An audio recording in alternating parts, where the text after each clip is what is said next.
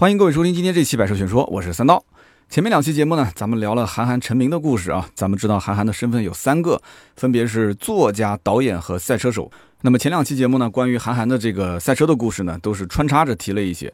很多的一些听友觉得不过瘾啊，说咱们是汽车节目，为什么不详细的去聊一聊韩寒的这个赛车的历史呢？其实呢，我在准备这个素材的时候，原本就是准备最后一期节目，啊，一整期来聊韩寒的这个赛车史，因为真的是非常的长啊。那么今天这期节目确实时间应该会比较久，因为光是文字我就整理了将近九千多个字啊。那么慢慢的听啊，其实用韩寒的话来说啊，这个玩赛车跟玩出版。也就是出版图书这两件事情都是不赚钱的。说如果你想挣钱，你就不要玩这两个行业。那么这两个都是一个烧钱的行业，而且赚钱的这个难度是超乎想象。呃，所以他说自己是凭着兴趣才一直撑到现在。那么曾经这个南都娱乐采访过韩寒，那么韩寒自己说的，他说我每一年，呃，玩这个赛车大概呃场地赛五十万左右收入，拉力赛大概五十万左右收入，也就是加在一起大概含奖金一百多万。那么自己练车一年的费用差不多要四十多万，所以说稍微有一点盈余已经算是很满意了。但是这个是他后来加入三三三之后啊，打比赛各方面，包括每个月都有一些这种工资的收入来源，才能达到现在这个标准。那么之前的这个经历，一会儿我们慢慢的说，大家就知道了，还是挺惨的啊。那么在中国，如果说要靠赛车想要赚钱来养家糊口的这些车手，韩寒说啊。加在一起不超过十个人啊，除非你是做到这个行业最顶尖的，但是这种毕竟是凤毛麟角啊，所以难度非常的大。而且像玩赛车的这一些人，基本上家里面条件、经济基础都是非常不错的，所以这些人其实完全犯不着去靠赛车来养家糊口，对吧？他随便买一些房子，然后转手卖掉，都比赚得多，比这个赚得多。这是韩寒亲口说的啊。那么。韩寒说话一向都是比较直来直往啊，这也是大家比较喜欢他的原因之一。那么，韩寒玩赛车到底是出于兴趣呢，还是他其实想用这个来包装自己啊？想要用它来当成一个赚流量的工具，最后变现呢？今天这期节目，咱们就好好的聊一聊韩寒的赛车史啊。那么，在了解韩寒成为职业赛车手之前，我们可以先做点功课啊。我们可以了解一下，就是一个业余的爱好者啊，业余的玩车爱好者。呃，是怎样可以一步一步去取得职业赛车手的资格，去打比赛，甚至将来能站上这个领奖台的呢？啊，咱们就以场地赛为例。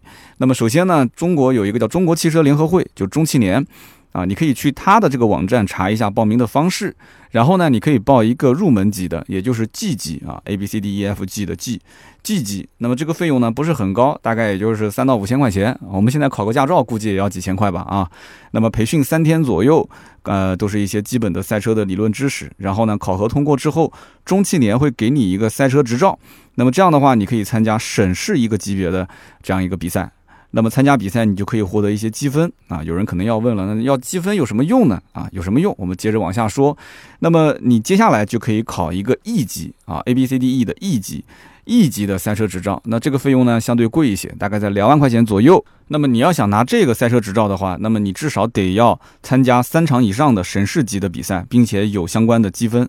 那么也就是说，我们刚刚前面讲到，你拿到了这个入门级的 G 级执照之后，你就要去打比赛去获积分，对吧？那这其实就是为了拿这个 E 级赛车执照做准备的。那么这样的话，你就可以打全国比赛了。那么有了 E 级赛照之后，你除了不能参加。就是国际级的赛事之外，国内的比赛你可以随便参加，但是你一年之内必须至少要参加一场地方的或者是全国性的赛事，否则的话，你这个啊赛车执照就会被取消。那么换句话说，你其实拿到了 E 级的赛车执照之后，你相当于已经是一个半职业了，因为你要经常去打比赛，要不然你就会对吧？一年你都不参加一场比赛，你就要被取消资格。那么再往下呢，你还可以考取 C 级的赛车执照。那么报这个 C 级赛车执照之前呢，你至少要参加两场全国性的场地赛。那么这个费用大概是在十万块钱上下啊，就相对来讲，你的这个经济实力就得要稍微强一点了啊。那么 C 级的赛车执照，你可以参加中汽联所有的比赛。那么到了 C 级的话，基本上你应该就算是呃，基本就算全职了吧。那么这个时候，如果你的赛车成绩非常的好，而且这个场地赛啊、拉力赛你还取得了非常不错的成绩，你还可以跟中汽联去申请 B 级的赛车执照。那这个执照你只能是申请啊。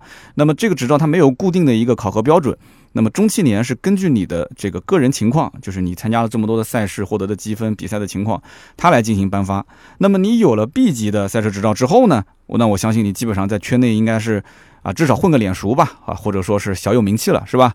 这个时候呢，呃，你可能在这个国际赛事你也取得了一些成绩，那么你就可以去申请拿 A 级的赛车执照。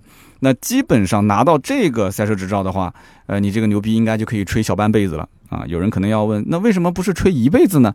因为在这个执照之上啊，你还有一个照没拿到，是什么呢？就是超级执照 F 级，那么也就是国际汽联颁发的，可以参加 F 一国际方程式的一个这个赛车执照。那么这个执照每一年全球能获得的人不超过三十人。啊，有没有可能我们的听友里面有其中一位呢？啊，应该是没有的。为什么呢？因为全球一共也就是三百多人获得过 F 级的赛车执照，那么有的现在也退出了，也不参赛了。中国只有一个人获得过，那叫做马清华啊。那么这个人目前也是退出了 F1 赛车圈啊，估计是因为太烧钱了还是怎么回事？有没有人了解他？可以在我们的节目下方留言啊。那么如果大家想跟韩寒同场竞技的话，那你至少得获得 C 级以上的赛车执照。啊，我感觉好像也不是很难啊，对吧？那么喜欢赛车的小伙伴，大家可以努力一下啊！今后希望看到你和韩寒在同场竞技啊。那么提到韩寒是怎么进入到这个赛车圈的呢？那么我们可以把这个时间再往前推一推，推到大概在韩寒这个休学的那个阶段，两千年。韩寒是八二年出生，所以两千年休学的时候，其实他的年纪应该在十八岁左右。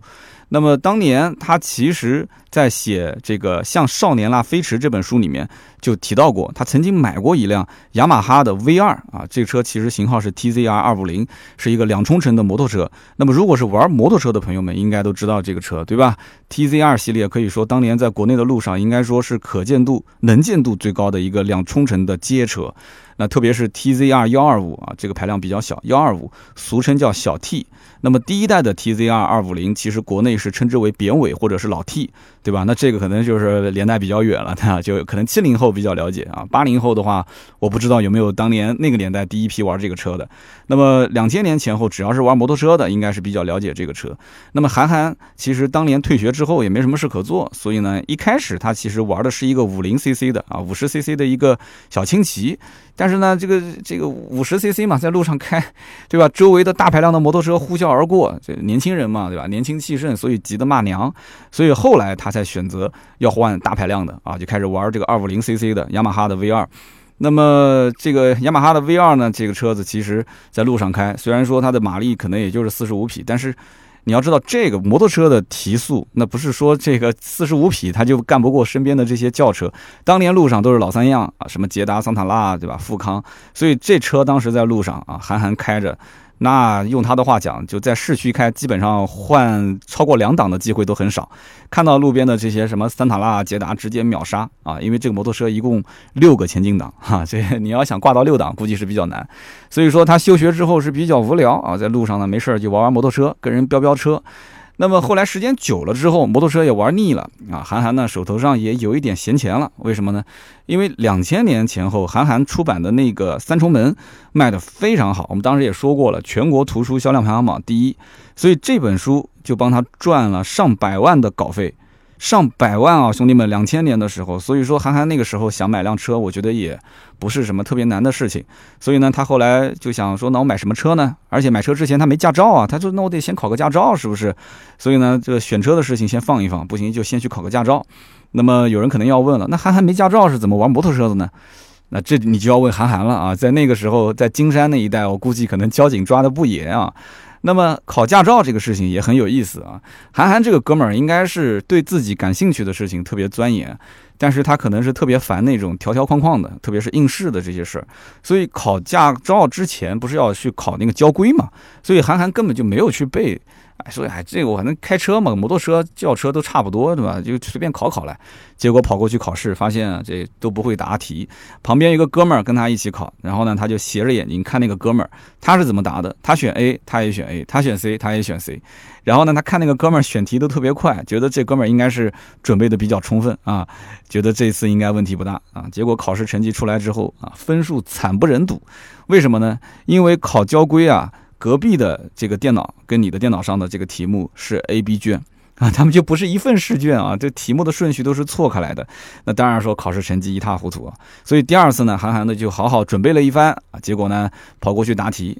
那准备了一番嘛，应该讲就肯定能过了，对吧？那结果呢，达到大概四分之三的时候，韩寒觉得说，那这怎么着？我觉得前面的题目至少得个六十分肯定没问题吧？那都已经及格了嘛，那还考什么呢？所以后面的题目他就随便选选就出去了，交卷走人了。结果出了考场才知道啊，大家考过交规都知道啊。交规的考试啊，九十分才算及格啊！结果韩寒一出门，肠子都悔青了啊，那么又没通过。所以说，看来这个韩寒应该讲他是反应式教育真的是第一人啊！一个简单的交规考试，他都能反抗两次。那么驾照没考出来，韩寒心想，这个不能耽误我买车是吧？所以在两千年前后啊，这个韩寒就在这个汽车市场上去到处淘车，想买一辆私家车。但是呢，这个当时也没什么车可选，都是三大件，都是捷达、富康、桑塔纳。那么上海的出租车。当时就是桑塔纳，韩寒说：“那我也不能买一个出租车是吧？那么桑塔纳如果不买的话，那还买什么捷达呢？所以看来看去，最后觉得说还是富康可能看上去稍微的这个时尚一些啊。所以韩寒当时买的第一辆车就是富康。那么车子买回来没几天，韩寒就琢磨说：我这车又不是用来代步的，我是用来玩的，是吧？要赛车，所以呢想要改装，但是上海当地没有好的改装店，那怎么办呢？”他通过朋友的介绍啊，介绍他去哪呢？去北京改装，说北京的改装店水平都不错。于是呢，他就把这台车发到了北京去进行改装。所以说，在当年应该讲这是一个非常土豪的玩车方法啊。韩寒当年应该讲手上的钱还是相当来讲可以的啊，相对来讲可以的。那么跟所有刚入改装圈的朋友是一样的啊，这理想是很丰满，但是呢，现实很骨感，因为他没有改装经验，对吧？他都是通过可能这个当时我不知道他没有上网啊，可能通过网络啊，通过一些杂志啊、报纸啊，就心目中想象的那个改装车的样子去找人改装。所以韩寒给这个富康是从里到外改了一遍啊，他觉得很酷，对吧？前轮罩换了更大一号的，加上了鲨鱼鳃，做了个大包围，加了个大尾翼，然后在动力方面呢。啊，你没有听错啊，他把这个富康加了一个涡轮啊，发动机加了个涡轮，然后还换了这个赛用的变速箱，加了氮气的避震，然后把轮胎呢也是换成了场地赛用的宽胎。在内饰方面也是装了一套比较好的音响系统啊，它竟然还要音响系统啊，这不仅仅是玩赛车了啊，可能还有其他的用途。然后呢，还换了赛车的方向盘，座椅呢也是换成了赛车用的桶型座椅。那么这样一来的话，这个韩寒的这一辆富康应该说是全上海最怪异的一辆富康了啊，这开到路上肯定回头率爆表。那么他当年应该就差给自己的车子取个名字了，比方说叫这个。天威盛世，哎，我觉得这个名字挺好的。如果韩寒当年给这个车取了一个天威盛世啊，我觉得应该是能再火一把。那么，因为这台改装车呢，韩寒也是认识了不少的这个玩车的朋友啊，大家呢就拉着他一起说，哎，你其实玩车，你还有一个也得玩，那个呢，你可以锻炼你自己下赛道的一些经验。韩寒说，那玩啥呢？他玩卡丁车啊。那么在两千年前后啊，韩寒就开始玩卡丁车了。那么提到卡丁车这件事情呢，跟大家也可以去扒一扒它的历史啊。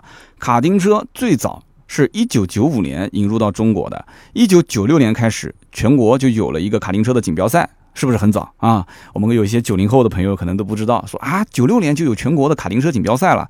其实再往前追溯的话，早在八十年代的中期，其实在深圳的香蜜湖度假村就已经有了全中国首个卡丁车的。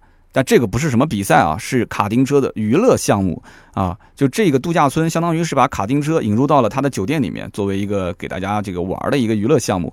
后来呢，北京、上海、武汉、杭州等地的这些酒店就开始效仿。啊，深圳的这样的一个酒店，对吧？开始去做这个卡丁车的娱乐项目。那么，一九九六年的时候，上海的迪士卡是全国首家专业的室内卡丁车的赛场。那么，到了一九九八年，整个的上海就已经有了三十一家卡丁车的赛车场。所以说，当年的卡丁车应该说可能比现在还要繁荣啊。那么，上海在一九九九年前后是中国卡丁车运动的一个推广基地。所以说，这个项目其实在当年算是一个投资的热点。那不过到了二零零一年呢，这卡丁车项目是被列为娱乐业，所以它的征税啊就征到了百分之二十。那么一下子全国各地的卡丁车的赛场就陆续关闭了。那这是后话啊。那么后来到了二零一三年，中间断了十二年。一三年之后，国家体育总局又开始加大推广，加大了对这个项目的补贴力度啊。所以说卡丁车一三年之后才开始陆陆续续啊又有了一些复苏的迹象。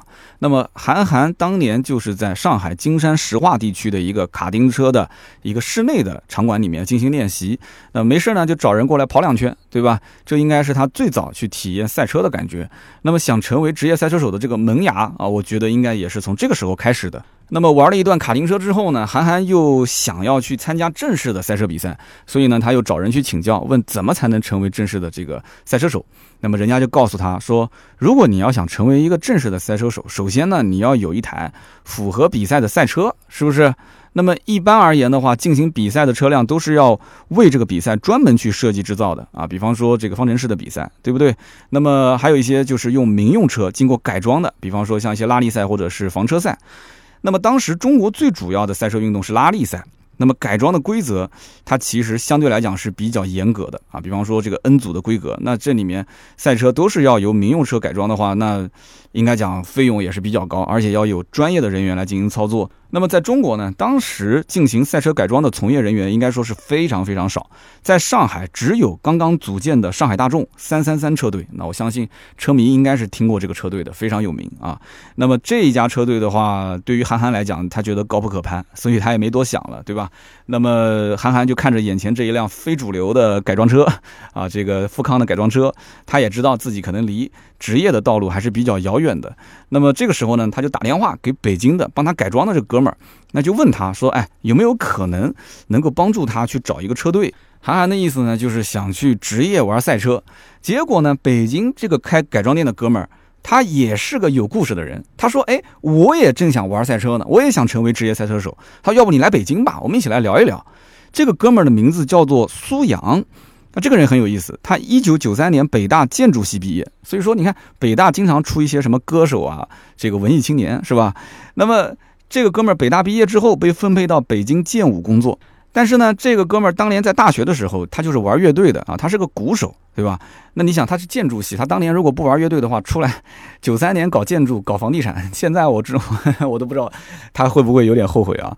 然后他本来大学就是玩音乐的，后来组乐队，担任鼓手，出来之后呢，组了一个乐队，乐队的名字叫做麦田的守望者。这个乐队连我都听说过，我相信很多八零后应该也听说过这个乐队，是吧？应该讲还是有一些名气的。他就是麦田的守望者的鼓手。对吧？当年玩乐队对他来讲，其实还算是个业余爱好，正经工作还没辞职。那么，一九九六年的时候，他出国去演出，偶然之间发现街头有一台造型很奇特的车。经过了解，他才知道这是个改装车，所以说他回国之后呢，就没心思上班了，玩乐队也没什么心思了，他就想要去做这个改装车的从业人员啊，想要开改装车行。经过两年多的学习和筹备，那么在一九九九年，他成立了自己的改装店，叫做北京极速改装俱乐部。我不知道我们听友里面有没有当年跟这个俱乐部接触过的人啊？这个绝对是中国改装圈的老炮了啊。那么在那个年代，你别说是改装了。对吧？你别说有车开过来改装，哪怕就是听说过改装的人，我估计都是凤毛麟角。所以那个时候，你想买得起车的人，那不是老干部，那就是大老板。人家开车要的是什么？要的是出门有面子，对吧？你说 你拿个车子给我改装，对吧？花了那么多的钱，那改完之后，你能让我显得更有钱吗？你能让我显得更有权势吗？那肯定是不能的，对吧？那为什么我还要改装呢？是不是？所以苏阳当年的这个改装生意应该说非常的惨淡，别人劝他说你要不就带着做一做什么汽车配件的生意啊，但是他觉得说我怕迷失方向啊，我要坚持初心，我只做改装。所以你看玩文艺啊这些青年他都是比较这个这个坚持啊，比较坚持。那么终于到了二零零一年，哎，结果有一个老外啊，一个美国的客户啊，在中国嘛，他就是说，哎，你能不能帮我改一个大包围，改个大包围？啊，就从这一单开始啊，这个美国客户觉得他改的也不错，像模像样的。我估计中国也没什么能改的地方了。于是呢，他就介绍了其他的一些这个同样是老外的一些客户啊，找他去改装。所以他的改装车行的生意呢，逐渐就开始好转起来了。那么也就是在二零零一年的这一年，韩寒来到了北京，那么找到了这个苏阳。那么两个人在一起就琢磨着啊，是不是一起能开始这个职业玩赛车的道路？这两个人很有意思啊。你想，韩寒是个作家，对吧？苏阳 是一个音乐人，玩音乐的，两个人的性格都很纯粹，所以我相信他们俩一定是非常聊得来。那么两个人后来一拍即合啊，决定呢啊筹组一支车队啊，两个人估计也是挣到了钱啊，所以说那就烧钱吧，组车队吧。那么组车队至少得有一辆像样的车，是不是？所以韩寒又开始动起了这个换车的心思。那么那两年呢，韩寒的图书出版赚了有两百多万啊，那么手上多少还是有点闲钱的。那么换车对他来讲呢，压力不是特别的大。那么换什么车呢？那么他有一次呢，就是在北京呢，就找几个朋友啊，就是试他们的车，结果试到了一辆五代的三菱 EVO，那么很多人都知道啊，四代的 EVO 连续拿过两届的 WRC 的冠军，所以这个号称是 WRC 冠军神车，是吧？那么韩寒当时开到了这个五代的三菱 EVO 之后，整个人都震惊了。我的天，这车跟他那个富康比，那完全就不是一个概念，是吧？直线提速快，过弯稳如狗啊！他说这就是我要的车。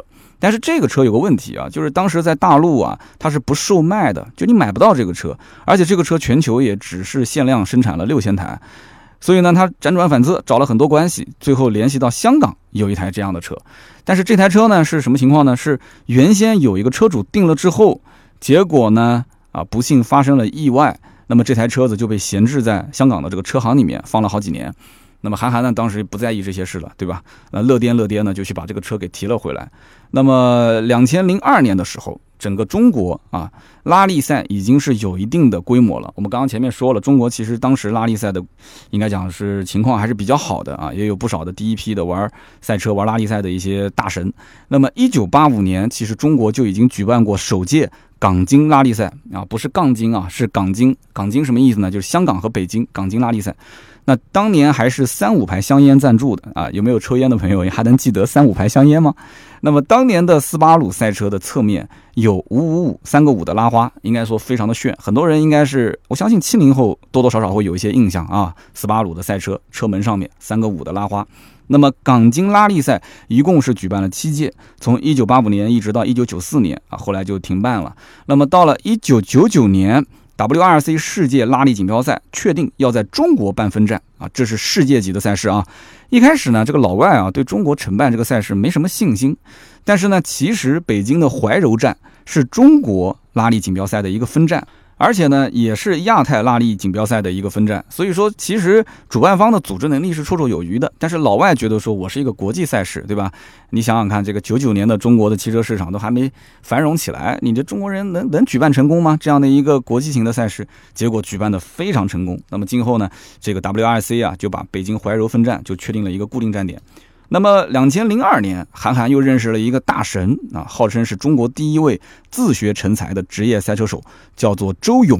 那么，周勇这位大神呢，从一九九二年就开始玩赛车了，拿下过汽车拉力赛 WRC、CRC、长距离越野赛达喀尔，这大家都听过是吧？还有 CCR 以及这个房车场地赛 CCC，三西冠军，很厉害，三西冠军啊。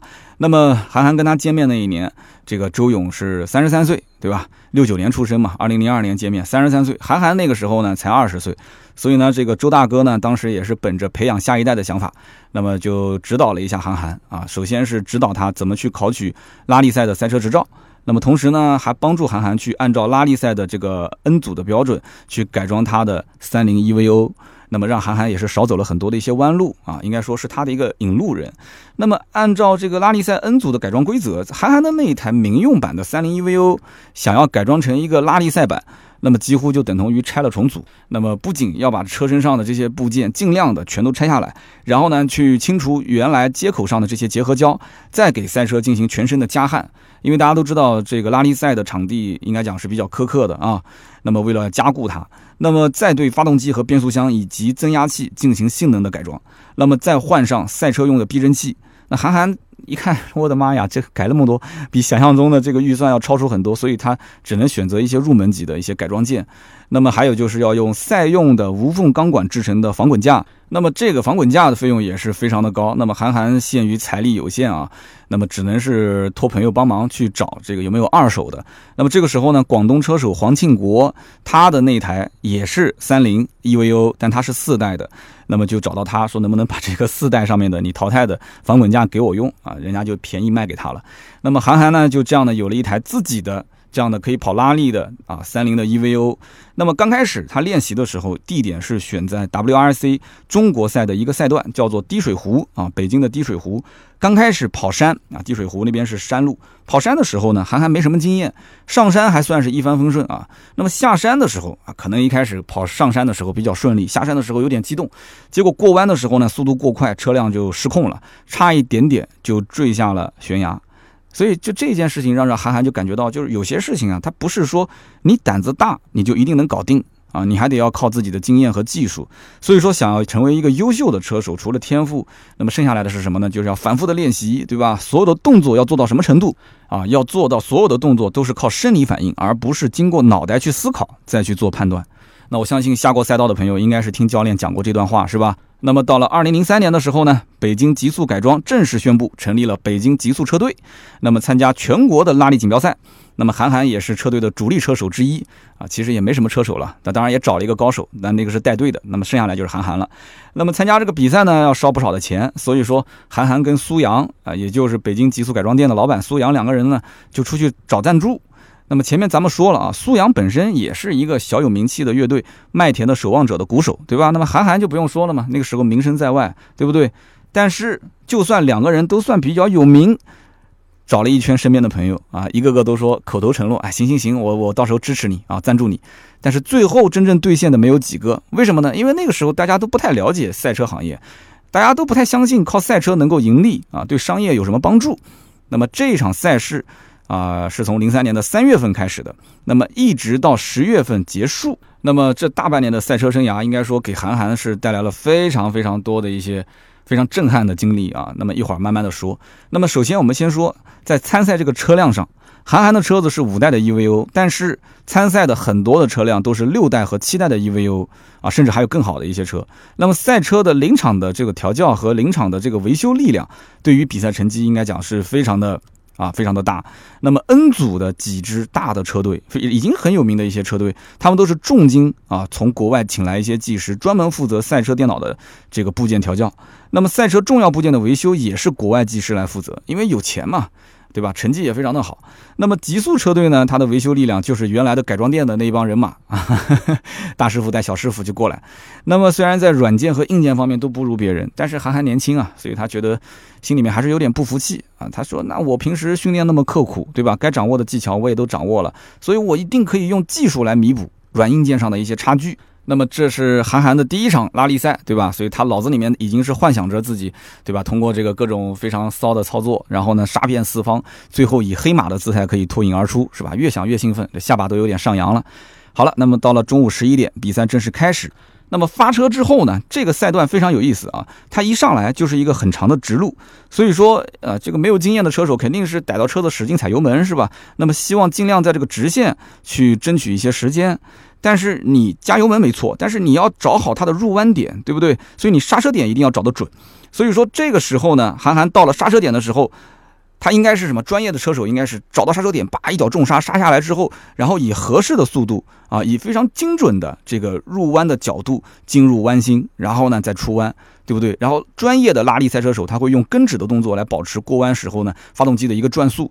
那韩寒平时练习确实是练过无数次的这个跟指的动作，所以他一开始信心满满，哇，直线冲，冲到弯道的时候，结果脑子里面在想，我应该是怎么样完美的过这个弯。结果呢，等他脑子里面想到这些事情的时候，弯道已经在自己的眼前了，他发现已经来不及了。那这时候怎么办呢？手忙脚乱的，对吧？刹车点也错过了，然后瞬间这跟指的动作也是忘得一干二净啊。所以第一个弯道，韩寒就已经错过了，而且呢，车子开出了跑道。没办法，他只好又倒了一把车，倒了一把车，然后再倒到跑道上，再开始入弯出弯。这个还不算完啊！到了距离终点还有一公里的时候，韩寒这个时候心里面有点小兴奋啊，马上就要结束了。但是就当他进入到最后一个弯的时候，车辆失控啊，滑出了赛道。操作失误嘛，对吧？那么滑出赛道之后呢，又撞到了路边的一棵小树。按道理讲呢，这是一个小事故，但是呢，整场比赛跑下来，其实韩寒的心态已经是几乎是要崩了。所以呢，他是以为车辆受到了非常严重的撞击，那么以至于领航员说走啊，其实领航员说走这句话的意思就是让你继续前进啊。但是韩寒这个时候拉开车门准备下车了，领航员说你干什么？我让你走，继续前进啊！韩寒才发现哦，还是继续前进啊，要把这场比赛开完。所以第一天的比赛结束，韩寒的排名是 N 四组的第七名啊。那么同组的还有一个大明星叫做林志颖。那么这一天林志颖的成绩比他要快两分钟，两分钟兄弟啊，这个可能差几秒钟，车子就已经拉开很大的距离了。你别说两分钟。那么第二天呢，林志颖的赛车发生了机械故障，只能是退赛。结果韩寒的名次呢又上升到了第六名。而这一场分站赛呢，啊，之前带他去考这个拉力赛驾照的老大哥，大家还记得吗？周勇那么周勇呢是在另外一个组别里面获得了第一名的好成绩。那么排名第二呢，排名第三呢，都是上海大众三三三车队的一个叫徐浪，一个叫做黎军。那么上海站比赛结束之后呢，韩寒就回到北京啊，开始准备四月份的浙江龙游站的比赛。结果呢，二零零三年的四月份，中国发生了一件大事儿，那就是非典疫情。那么因此，龙游站本来是第二站嘛，那就取消了。韩寒也只好回到老家，等待这个复赛的通知。那么一等就等了三个多月。那三个多月，韩寒也没闲着啊，在家里面写了一堆的杂文。那么结果在九月份的时候，就出版了杂文集，叫《通稿二零零三》。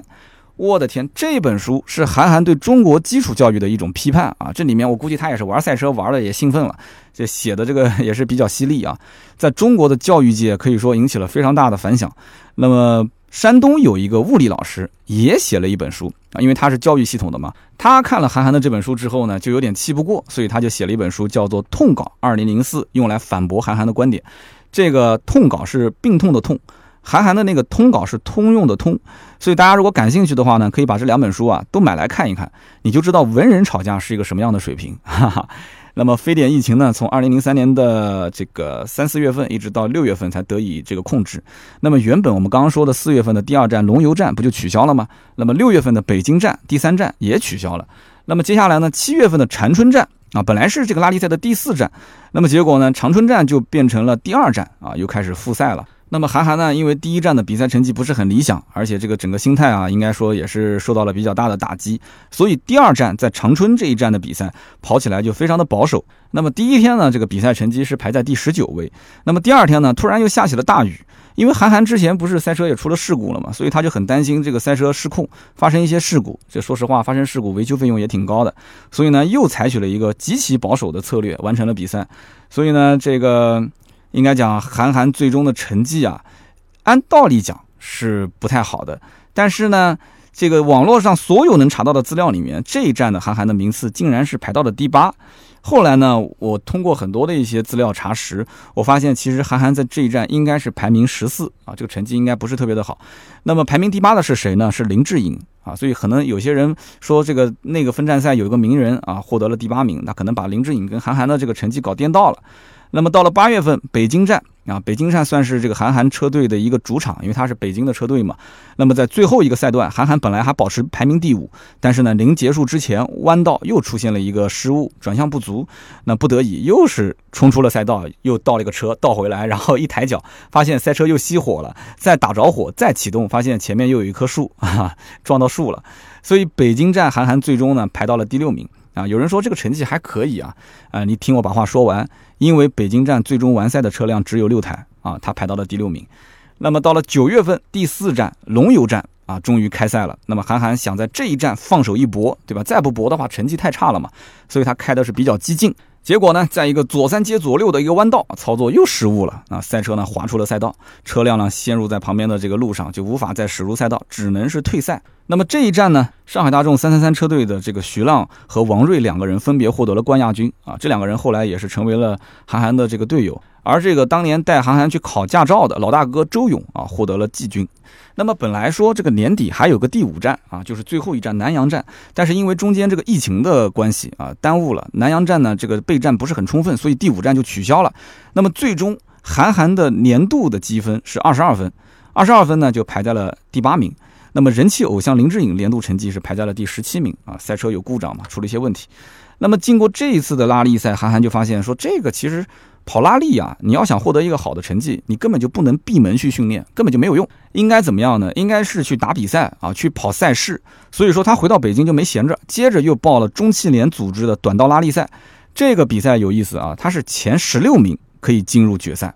结果呢，这个第一轮的资格赛，韩寒跑了一个第十七名啊，你就再往前跑一位，你其实就不会被淘汰。结果十七名被淘汰了。那么一周之后呢，第二轮的资格赛，韩寒又跑了个十八名。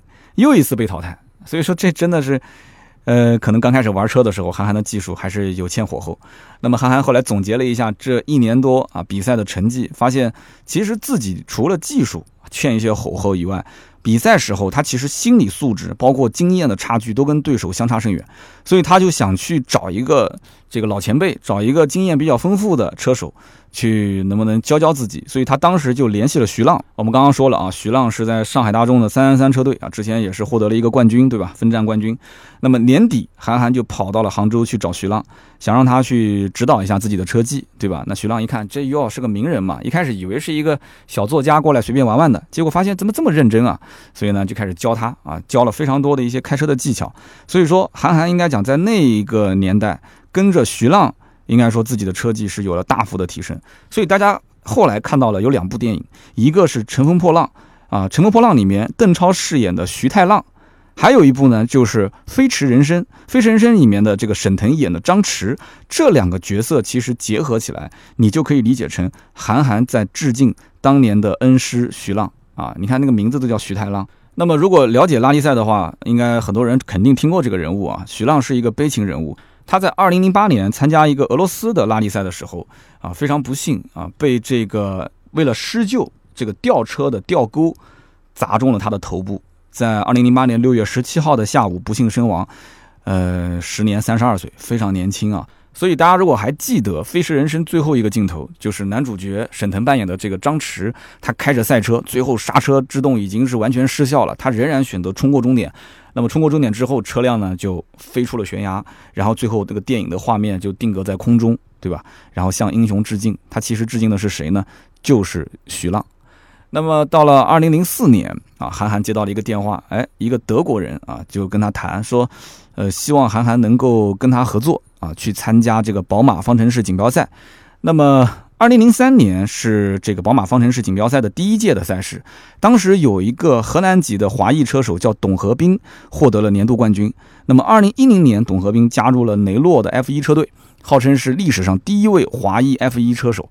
那么最近几年呢，大家如果看到国内的一些新车发布会啊，应该是见过这个人的名字，董和斌啊，那都会邀请他来参加一些商业宣传。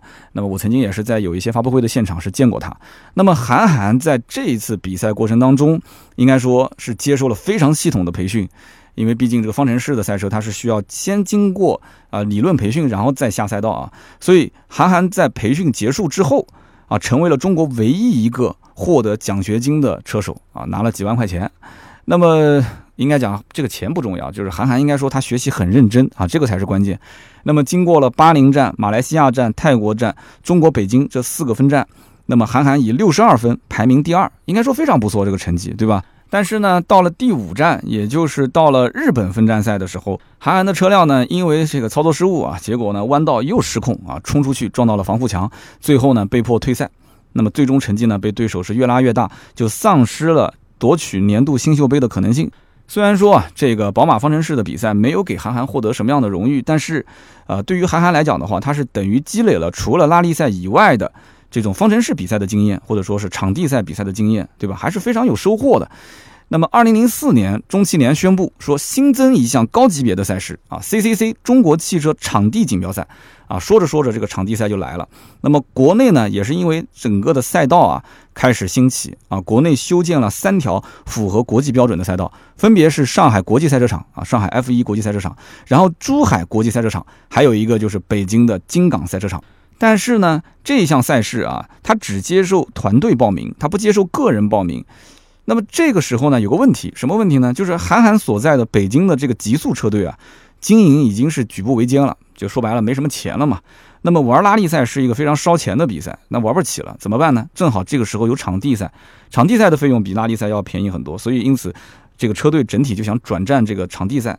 但是韩寒还是想打拉力赛，他是有拉力情节的啊。但是如果没有车队支持的话，他的个人实力根本就搞不定啊。你要有一个维修车队跟着你走嘛。那么最后他没办法，他还是想参加，那怎么办呢？就是二零零四年自己找到了米其林做他的赞助商，硬着头皮以个人的身份去参加了拉力赛。那么据说米其林当时其实也就赞助了十几条轮胎而已，但是对于韩寒来讲，哎，这也能省就省嘛，对吧？为了回报金主爸爸，你看韩寒也是为了回报金主爸爸是吧？他就给全车做了米其林的拉花啊，结果呢，米其林的高层看见之后就不高兴了啊，大概的意思就是说。反正比较委婉的表达了，就反正意思就是你这个小破车，对吧？我们也不指望你的比赛成绩有多好，哎，也就冲着你韩寒的这个名气去的。你整那么大一个拉花在车上，对吧？你这不是毁了我们米其林的招牌吗？哈哈，就讲的比较委婉，所以没办法，这韩寒只好又把拉花给撕掉，重新做。所以由此可见，那个时候韩寒玩赛车有多惨，但是他很执着，所以这一点我觉得大家应该要要看到。那么在比赛的过程当中呢，车辆发生一些问题，其实韩寒维修他技师水平不够啊，他都找不到他的故障点，最后还是把车开到对手，其实人家都不把他当对手啊，就开到红河车队，就国内非常牛的玩拉力赛就非常强悍的这个车队，拉到他的车队的维修区，然后就是只能是低着头求别人说你能不能帮我看一看，然后呢是红牛车队的技师帮他找到了故障点维修好，那么到了赛程的后半段。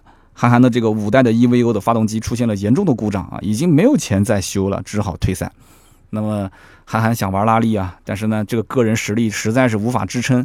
那么北京的这个极速车队又不准备继续玩拉力赛了，所以无奈之下，二零零四年韩寒最终决定啊，就离开这个北京极速啊，就加入到了红河车队。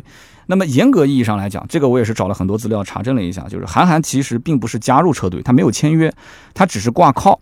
我们刚刚前面不说了嘛，就是参加比赛你要有车队的背景，他只是挂靠，他不是签约车手，所以车队的资金分配上面是没有韩寒的预算的。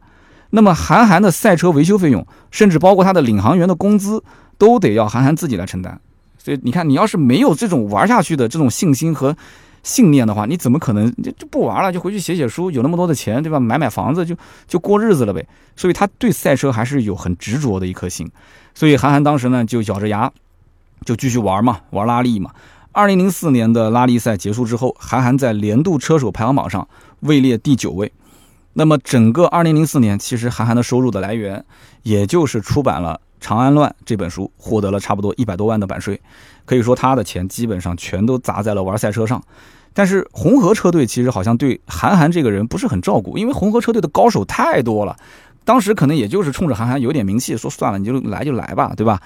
那么，二零零五年做赛季调整的时候，那么前三名车手都是通过积分就确定好。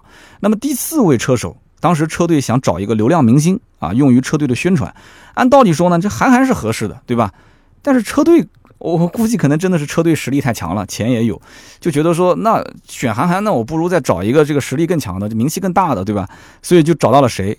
林志颖。所以林志颖那一年就签约了红河车队。那么这一下的话，韩寒又被边缘化了，对吧？这一山不容二虎，对吧？你一个车队里面要两个明星干什么呢？那么这个时候，韩寒也挺郁闷的。然后呢，他就想啊，说那不行，看看有没有其他的出路。他就想到了，我们在上期节目就提到这件事情，就是他在马来西亚参加宝马方程式的时候，不是遇到了上海汽车三三三车队的老板夏青嘛？而且他之前其实本身跟徐浪他们关系也很好，徐浪在三三三车队，后来徐浪也是跳到了红河车队。那么他跳到红河车队的时候，觉得就欠三三三车队的老板夏青一个人情。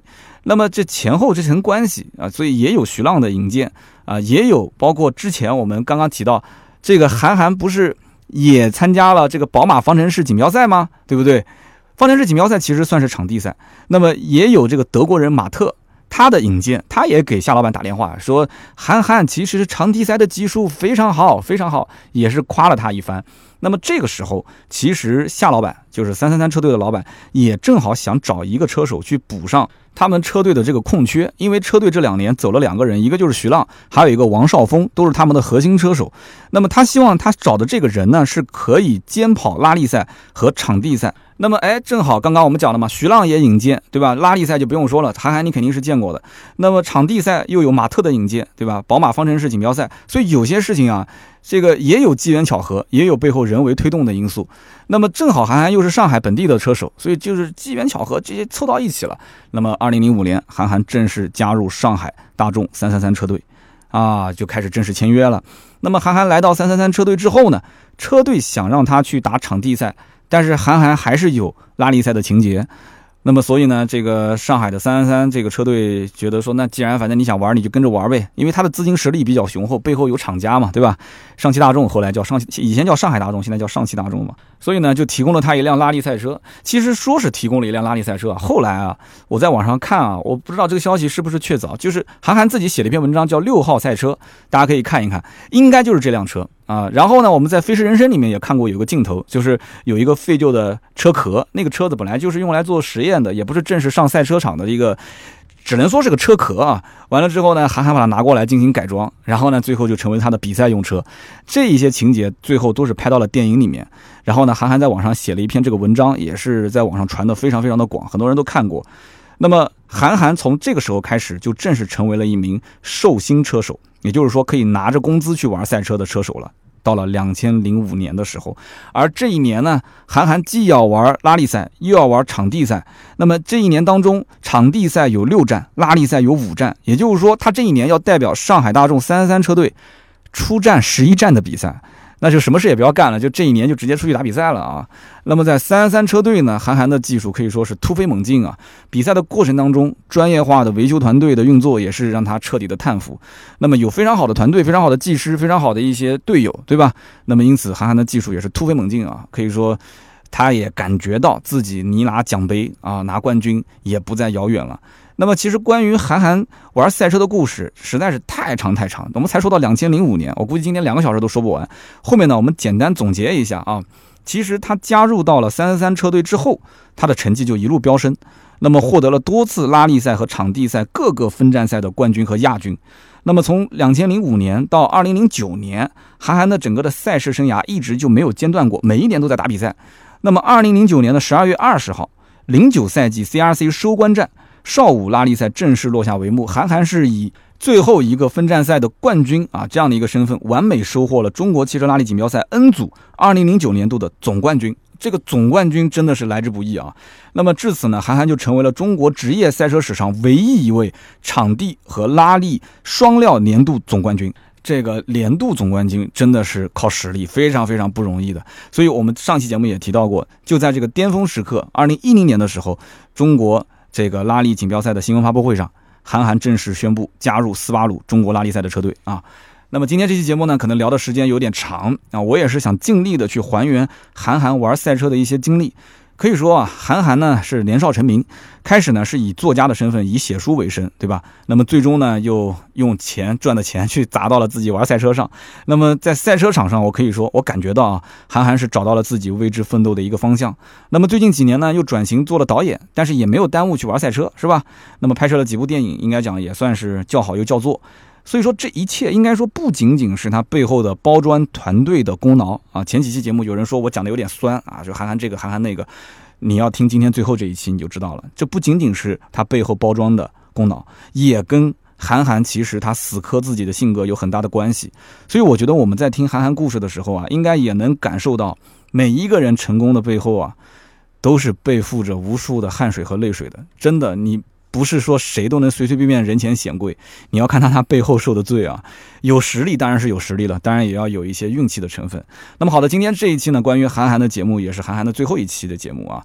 感谢大家的收听和陪伴。那么同样是八零后的我，其实在整理和撰写这个韩寒的故事的时候，我是。感悟了很多啊！我不知道大家是什么感觉。那么今天这期节目，我是晚上八点半才把稿件写完，那么上线的时间应该是比较晚了，实在是有些抱歉，希望大家见谅。那么也欢迎大家在我们的节目下方留言评论啊，留言评论是对我的最大的支持。好的，那么下面呢是关于上一期节目的留言互动。那么上一期聊的也是韩寒，对吧？我看到有一位叫 Mr. Young M R Y N N G 杠 V 五，他说我九一年的，我从小学四年级开始就看韩寒的书了。呃，大概在两千年左右吧。我当时买的第一本书，九一年小学四年级啊，那差不多差不多。两千年，他说我买的第一本就是《三重门》，当时是我姐姐买回来的。我当时后来从《三重门》开始，又看了很多韩寒的书啊，这里面有讽刺，有冷幽默，还有一些。他所说的道理，我当时也有这个青春期的叛逆和冲动，确实，我觉得韩寒影响了我很久。那么后来呢，我是带着一些比较客观的这个眼光去看他，我觉得他批判的一些东西啊，现在有一些我也不是特别认可，但是可以说韩寒是影响了一代人啊。三刀确实讲了一些故事，有故事有节奏，比较客观，很有意思，期待他的后续。所以我在聊韩寒的时候，有些人还是听得比较津津有味，但是有些人呢还是要听车。其实我想跟大家讲啊，大家不仅仅在听喜马拉雅的节目，呃，去听汽车相关的内容或者是人物传记的内容，也可以关注抖音或者是我的微博。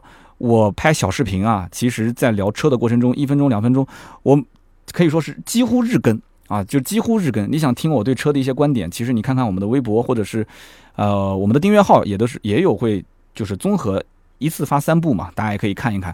但是你要如果有个抖音的话，关注三刀砍车，那就可以及时的看到我的更新了。我觉得这样的话可以作为一个互补。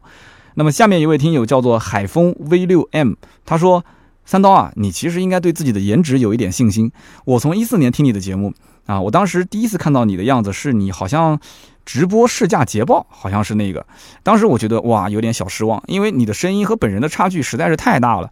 那么这么多年看了你的视频之后，我觉得其实，啊这本人长得也还行，属于耐看型啊。所以咱们呢要有信心，我们不是靠颜值，我们是靠实力。三刀加油！我知道上期节目我又提到了有一个听友啊，说他的媳妇儿听了我的声音之后呢，去找了我的抖音，结果很失望。怎么说呢？年纪在这边摆着，然后呢，这个车评圈或者说是现在的娱乐圈，反正车评也是娱乐了。我觉得车评也是娱乐，在这个圈子里面，就是小鲜肉特别多啊。我有的时候呢是自己对自己的一个调侃，我对自己其实你应该看得出，我是一个很有自信心的人啊。颜值这一块呢，哎，就颜值就不谈了吧，反正都是孩子都打打酱油了，我还谈什么颜值呢？下面一位听友叫做 Y 二三 L，Y 二三 L。他说：“我还是很喜欢三刀的人物传记类的节目，为什么呢？因为我可以跟我们家孩子一起听，孩子也很喜欢。三刀加油！这个呢，其实我希望大家多多理解啊，因为其实百车全说啊，不但是聊车，那么人物这一块呢，我是。”肯定跟车沾边的，我才会去聊。你比方说韩寒今天第三期，大家听的还是比较过瘾的，对吧？那么怎么成为一个职业赛车手，包括像韩寒这样怎么去打比赛，我相信大家听的也是比较清楚了。那么我觉得这样一类的节目的话，我还是想坚持去做啊。那么前面我也预告了，下一期呢，我们开始去聊一聊 GoDM 啊。但是 GoDM 这个内容素材也比较多，如果说要是准备的比较充分的话，可能星期六上不了线，我们也放到后面聊都没关系啊。最近呢，很多的新车上市，我觉得也可以聊一聊。好的，那么今天这期节目呢就到这里，感谢大家的收。听和陪伴，听到最后的真的是我们的老铁啊！那么正面也预告一下，我们在星期四，也就是明天中午十二点半到一点半，在新浪微博、微博一直播，我们会有一场我在保时捷的 4S 店进行的直播的活动。那么这个小活动呢，呃，也是因为跟保时捷的关系比较好，会讲一讲他们的一些车型，他们的一些。电动、混动，包括燃油车的一些我的一些见解啊，大概在一个小时左右，现场也会抽很多的保时捷的限量的礼品。所以大家呢，如果是有盾牌的微信，或者是在我们的微信群里面的话，你中午十二点半左右是可以看到通知的。那么如果没有的话，那你可以上我的新浪微博“百车全说三刀”，看到我直播的链接。我觉得。哪怕是冲着保时捷的礼品，你也可以来啊，还是蛮多的，应该有五六份啊。那么，如果你想看看我对保时捷的一些评价的话，你也可以过来。中午休息的时候，一边吃着饭休息休息，看看我的直播。那么好，今天这期节目呢就到这里。如果想联系我们的话，可以加微信四六四幺五二五四。那么以上三位抽奖的这个中奖的听友，也可以联系盾牌啊，把你的快递的信息发过来，每人获得价值一百六十八元的芥末绿燃油添加剂一瓶。好的，今天这期节目呢就到这里，我们下一期接着聊，拜拜。